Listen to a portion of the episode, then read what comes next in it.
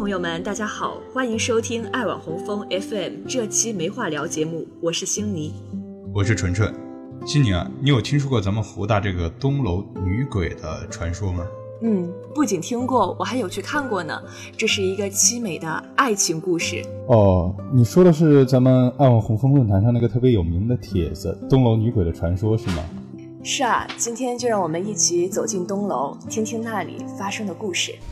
最初郭明德来湖大的时候，本科生基本不会在东楼上课，平时路过东楼也感觉有些阴森森的，大门一直被锁着。第一次跟同学去那自习的时候，感觉桌椅都很破旧，会有吱呀的声音，墙面剥蚀着，窗子也是老式的那种窗。后来就基本没去过东楼了，直到期末考试来临，他得临时抱佛脚了。图书馆里都是吹空调的人，寝室里根本无法自习下去。富林社综合楼安排了各种考试，也不能固定复习，他只好选择去东楼，找了间只有三个人的小教室，翻开了大半年都没咋看的高数书，艰难地看了起来。越看是越困，因为想避免自己自习的时候玩手机，所以郭明德根本就没带手机。但是此时高数也看不下去，又没有手机，天又冷又困，于是他索性。趴在桌子上睡觉了，也不知睡了多久，被一个人推醒了，伴随着一声轻语：“同学，在这睡觉很容易感冒的哟。”郭明德挣扎着醒来，抬起头，看到了叫醒他的人，短发齐肩，瓜子脸，耳朵上有着银色的耳钉，戴着细框眼镜，白皙的脸上略微有着些雀斑，却又不失美的感觉。上身穿着件粉色高领羊毛衫，跟一件卡其色的呢大衣，底下穿着牛仔裤、棕色靴子。总体上概括就是古典不失现代美，温婉中带着点俏皮。郭明德完全不知道该如何接他的话。这时候，郭明德才发现，教室里原来的人都已经走了，天快黑了，教室前面的钟指示着才五点半。冬天的太阳下山就是早啊！你也是来自习的吗？半天，郭明德才憋出了这句话来打破僵局。不然嘞？那个女孩反问他：“别人都去吃饭了，就你还在睡？平时不努力啊？抱佛脚的时候还是要认真的哦。”郭明德顿时羞赧，只好讪讪地问：“嗯，你吃了吗？”要不一起去吃晚饭吧？那个女生眉头一挑，谢绝了他的好意。不用了，我一般晚上吃点水果就好了。你不知道女生是要减肥的吗？随即朝他俏皮的一眨眼，拎起包转身离去。就在快要走出教室门口的时候，那个女生回头跟他说：“明天见。”郭明德呆呆地坐在教室里，脑海中还回忆着跟那个女生的邂逅。明天见，应该是指第二天的同一个教室吧？来东楼自习还能认识个美女，想想都值。晚上寝室卧谈的时候，他就告诉室友们说，今天在东楼自习被一个美女给搭讪了。室友们纷纷八卦了起来。老大说他吹牛，老二让他赶紧行动把美女追到手。他们笑着闹着，突然老四来了这么一句，顿时终结了当晚的卧谈会。你们听说过东楼女鬼的传说吗？长沙突然就开始飘起了大雪，毫无预兆，在南方的城市里确实少见，除了零八年的那场南方大雪灾。郭明德裹着围脖，撑着一把伞，背着他那个又大又旧的书包，迎着风雪前往东楼去，不为别的，就为昨天那个女生的那句“明天见”。东楼的正门。依旧被一把大锁紧紧地锁着。他收了伞，跺了跺鞋子上的雪，从东边的小门进去上楼梯，进了昨天他自习的那个教室，二零七。可能是今天天气不好，也可能是东楼又冷又偏僻，教室里竟然一个人也没有。郭明德翻开高数书，继续积分求导，再积分再求导，时不时翻翻手机，QQ 上聊几句，再刷刷人人。教室前面的钟都到十点半了，教室里仍旧只有他一个人。他是越看越困，早上八点多起床，对他来说已经是一件很困难的事儿了，更何况是在这种外面飘着大雪的日子，在冷飕飕的东楼里看着高树。要不是等那个女生，这个时候估计郭明德还在温暖的被窝里做着美梦呢。得，趴着先睡一会儿吧。或许那个女生是下午来呢，或许她是开玩笑的呢，又或许她再次把自己叫醒呢。郭明德好像做了一个梦，梦到了他醒来的时候，天已经黑了，教室里依旧只有他一个人。他收拾好书包出门去，地板踩着吱呀吱呀的响，走廊里的灯不知道为什么十分的昏暗。他下楼准备离开，突然发现东楼的大门开着，他感到很好奇，白天不开，晚上开了干嘛？于是他就从大门出去，出去时发现门边上有一个很大的镜子，上面还写着。湖南大学六十周年校庆纪念，时钟奇怪地指向了十二点。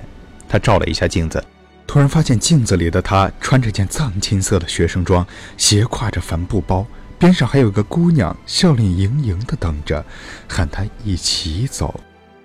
郭明德吓得一身冷汗，猛地抬起头，发现教室前面的石英钟指针还在十点四十。他发现自己只睡了十分钟左右。但是他又感觉自己睡了好久。他揉了揉太阳穴，猛然的发现身边坐着个人，米色鸭绒低领毛衣，浅紫色羊绒毛呢外套，齐肩短发，瓜子脸，银耳钉，细边框眼镜，还有一顶小绒帽。这不就是昨天那个姑娘吗？他看到郭明德的这个反应，也是吓了一跳，弱弱的问：“我吓到你了吗？”郭明德连忙摆手说：“不。”看书睡着了，不小心做了个噩梦罢了。梦到自己考试挂科了吗？他俏皮的一眨眼，看这样子你也看不进书，陪我出去走走吧。雪停了。好啊。郭明德求之不得。雪后的湖大很美很美，东楼前的树跟草坪都铺满了白色的雪花，路上的雪被车与行人弄得凌乱，却又富有生机。从东楼出门，沿着体育场往东方红广场的方向走。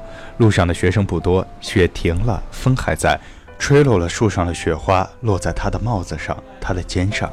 此刻，郭明德的心情犹如吃了满满一罐糖果，再细细地喝下一杯矿泉水，让水从舌尖、齿间、喉咙划过，甜蜜的味道都能成为动态。而后的考试周，除了考试以外，郭明德天天早起去东楼二零七自习，不为别的，只为和夏薇见面。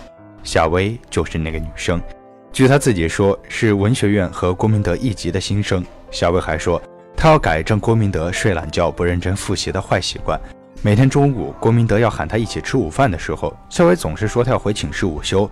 晚饭时候也说要减肥不吃，最多陪郭明德喝杯奶茶。一旦故事进入了正常的节奏。那么平淡的生活也无需多花文字去叙述了。长沙的雪停了好几天了，天气却变得更冷了。雪还没有完全化掉，考试也没有完全结束，郭明德却遇到了一件让他无比难过的事儿，因为银行卡出了差错，过年他回不去了。周末到了，刚考完高数，好多题都没有做出来。再加上过年不能回家，心情差到了极点。本来闷在寝室里睡觉的夏薇，这个时候打来了电话：“今天你怎么没有去自习啊？”“不想去。”郭明德躺在床上懒懒地回答：“呀，是心情不好吗？考试考砸了？”“唉，比这还要糟糕。”“嗯，发生了什么？”郭明德不知道该怎么说。或者说他不想回答这个问题，那好吧，先这样喽，拜拜。他准备挂电话了。等下，哎呦！郭明德突然坐了起来，脑袋一下子撞到了天花板上。得知的床板离天花板也太近了，或许他听到了他哎呦的一声，于是问他：“怎么了你？”郭明德说：“嗯，今晚陪我去看樱花吧。”好啊。没想到他这么爽快就答应了。郭明德原以为他会拒绝他的。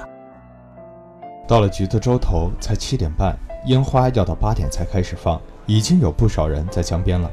他们找了个石栏坐了上去，看着天黑乎乎的。郭明德说：“高数没考好，就这点事儿，过年不能回家了。不回就不回吧。”啊！夏薇显得很吃惊，于是他把事情经过简单的解释了一下。就这样喽，大学第一个长假都不能回去，还是大过年的。郭明德一摊手，表示无奈。夏薇沉默了片刻，转过头来对郭明德说：“那我陪你好了。”嗯，郭明德有些怀疑自己的耳朵。我说：“我陪你啊。”夏薇重复了一遍：“你放假不回家吗？”郭明德有些吃惊：“你忘了，我家就在河东啊。”夏薇显得有些生气，把头扭了过去。橘子洲头的上空绽放了2011年的第二次烟花，而郭明德有些吃了，只是静静地看着夏薇。二零一一年二月十四号，郭明德又把夏薇约了出来，上街凑热闹。大一刚来，他帮同学写过情书，最终因为太酸被同学给否定了。那哥们儿最终抱得美人归，跟郭明德倒是半毛钱关系都没有。一帮兄弟们去摆蜡烛助阵的时候，他却不知道在长沙的哪个地方。他没表白过，哪有那个胆啊？也感觉有点哗众取宠。再说，现在学校基本上也没有什么学生，夏薇也不住校，上哪去搞？写情书？郭明德估摸着，就他这烂文笔跟字，估计也会被当笑话看。就这样胡思乱想着，他陪夏薇从太平老街走到了解放西路。情人节不是周六，没有烟花，也没有契机。郭明德显然有些心不在焉，他带夏薇去吃了很有名的五爱姐臭豆腐，去吃了顿牛排，然后在步行街逛了逛，夏薇就回去了。郭明德也回了寝室，把台灯打开，嫌刺眼；关了又嫌暗。开了电脑，对夏薇发了句话，却又傻傻地盯着电脑。然后郭明德看到夏薇的头像在闪，嘿。或许故事从这个嘿才刚刚开始。他们聊了很多，从豪客来的牛排聊到了平安夜的大雪，从橘子洲头的烟花聊到了普罗旺斯的等待，从晚上七点半聊到了接近十二点。他们聊到了承诺。郭明德说：“我也想许一个承诺。”小薇发来一个笑脸：“什么承诺啊？”“我，我要一直陪着你。”他几乎是颤抖着敲出这七个字，那边没有回应。做我女朋友吧，我我喜欢你。忍了又忍，他决定还是把这句直白到不行的话发了出去。他穿着羽绒服、大棉裤还有棉鞋，但是他还是在颤抖着。害怕吗？还是因为冷？那边继续沉默了一会儿，发来了两个字：好啊。郭明德总感觉幸福来得太突然。第二天，夏薇把手伸过来。他犹豫了片刻，才伸出右手牵住她。夏薇的手细细小小的，郭明德感觉是握住了整个世界。夏薇就这样成了他的女朋友，东楼二零七正式成为他俩的约会圣地。夏薇爱看书，而郭明德爱陪着她。就这样，开学了，郭明德每天除了上课和睡觉，就是去找夏薇。每天晚上在东楼二零七，郭明德总能够见到他。有一次，他问夏薇：“你为什么总是喜欢在东楼二零七啊？”夏薇俏皮的挑了挑眉毛：“难道你没有看出他的不同之处吗？”你难道是传说中的东楼女鬼吗？郭明德假装恨恨地说：“对呀，不过你以为你是宁采臣吗？”夏薇反将了他一军。原本郭明德以为一切会像故事中一样，青春的爱情是那么的美好与浪漫，但是他错了。有些故事是不能勉强的。那天是礼拜五，长沙下着雨。早上起床，郭明德就不太想去上课，感觉晕沉沉的，他便翘了上午的课。下午也没课，他打算叫着夏薇一起去甜品店吃点甜品，看看书。可是夏薇的电话怎么打也打不通，QQ 头像也是暗着的。夏薇平时都是独来独往的，他的室友郭明德一个也不认识。此刻他不知道该找谁好，他决定去东楼二零七看看。就在顾明德找了把伞准备出门的时候，夏薇发来了一条短信，只有三个字：对不起。他赶忙回电话去，依旧是忙音，打不通。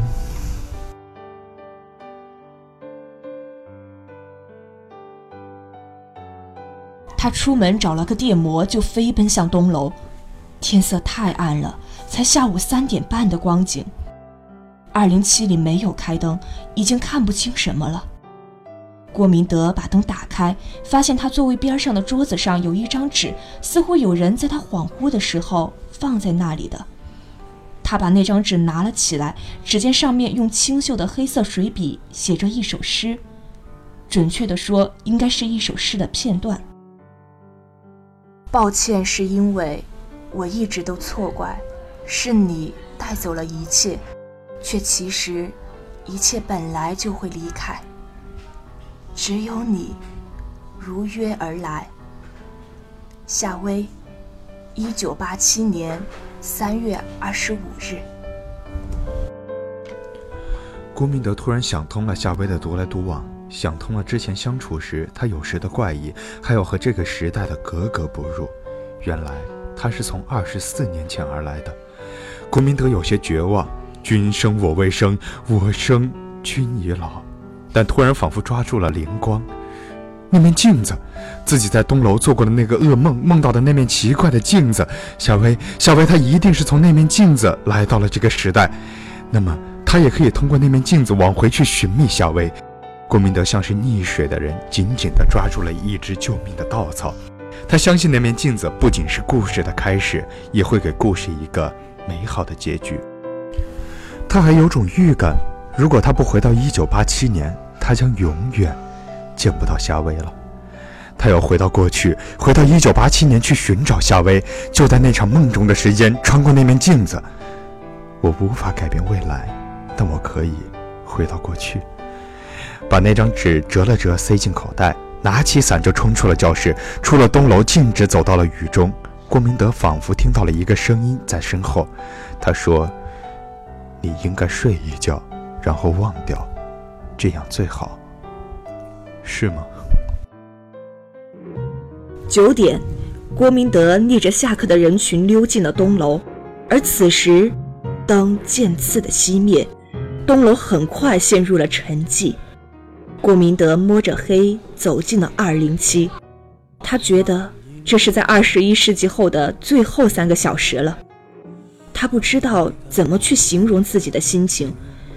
这个时代很美好，可是没有夏薇，显得太过苍白。郭明德觉得有些抱歉，但是内心还是一片坚决。十二点悄无声息的到来，郭明德来到镜子面前，镜子里的景象都被定格了。他慢慢的向镜子里走去，整个世界仿佛一片漆黑，而后开始渐露光明。顾明德知道他已经不属于他原来的那个世界了，他如约而至。你来了。对啊，我承诺过，要一直陪着你的。谢谢你。他看到了夏薇，夏薇恬静地笑着，身前的课桌上有着一首诗。进来吧，我知道你已经在门外很久，我不能一直假装，你等得不耐烦就会走。请坐。用茶跟我说说，我不太提起的从前和我并不十分好奇的明天。等你说完，该轮到我来对你说声抱歉。抱歉，是因为我一直都错怪，是你带走了这一切，却其实一切本来就会离开，只有你如约而来。